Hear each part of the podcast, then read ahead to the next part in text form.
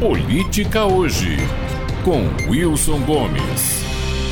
O jornalismo é uma atividade cada vez mais complicada. Primeiro, o modelo de negócios que por mais de um século manteve empresas de comunicação e o jornalismo como conhecemos, há muito das sinais de que se tornou financeiramente sustentável. Segundo, o mais bem-sucedido modelo alternativo para o fornecimento de informações sobre os fatos correntes de que toda a sociedade continua necessitando, na última década, foi aquele que resultou na indústria das fake news. Terceiro, nos ambientes sociais digitais, onde se consome e discute informação política em grande intensidade e em fluxo contínuo, a informação é consumida e discutida de forma militante, isto é, como insumo para uma luta política cada vez mais sectária, radical e polarizada. Neste quadro, há uma espécie de hipervigilância sobre a informação em circulação. A militância policia de forma incessante a inclinação política das matérias ou colunas, calcula a proximidade ou distância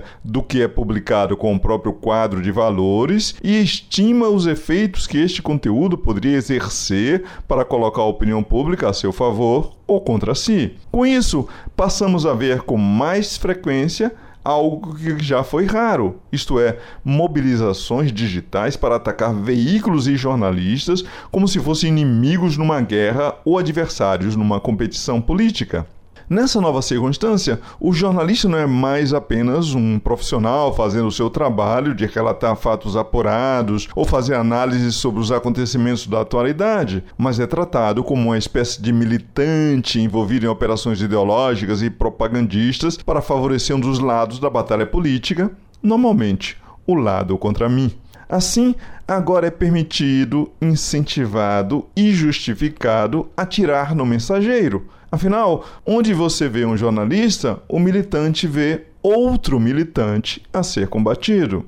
Para completar o quadro, no Brasil temos agora outro complicador: uma guerra declarada entre pequenas e grandes empresas de jornalismo por prestígio e distinção políticas, por superioridade moral e por recursos cada vez mais escassos no campo, como atenção pública e dinheiro. Temos agora jornalismo contra jornalismo, com veículos pintados para a guerra e para a propaganda, fazendo manifestos sobre a superioridade do jornalismo independente, o deles, em face do jornalismo corporativo o dos outros. O último linchamento de jornalista a que assistimos foi uma constrangedora campanha digital para queimar a reputação de Andresa Matais, editora de política do jornal O Estado de São Paulo. Do lado das tochas estavam conhecidos jornalistas autoproclamados independentes, um influenciador digital de peso pesado, Felipe Neto, figuras carimbadas do PT e, claro, a raia miúda da militância política petista. A jornalista havia sido acusada por um site de notícias dito independente de intencionalmente patrocinar uma matéria cuja finalidade seria atacar a imagem do ministro da Justiça, candidato a uma vaga no STF,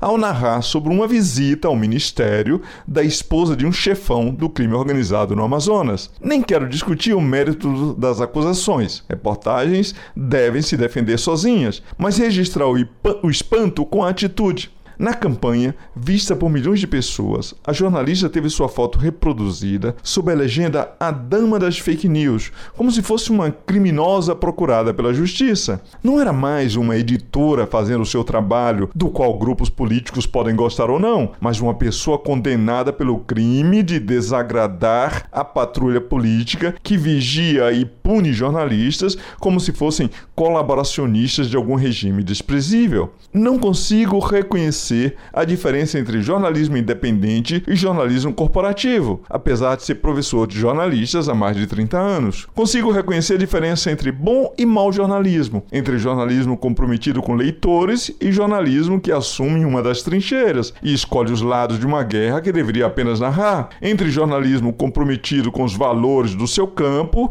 e jornalismo venal, militante ou que contribui para atacar a credibilidade da sua própria profissão. A crítica pública a matérias, colunas, comentários, editoriais e até a linha editorial de um jornal é essencial para o jornalismo para a democracia. O jornalismo de denunciar jornalista, não.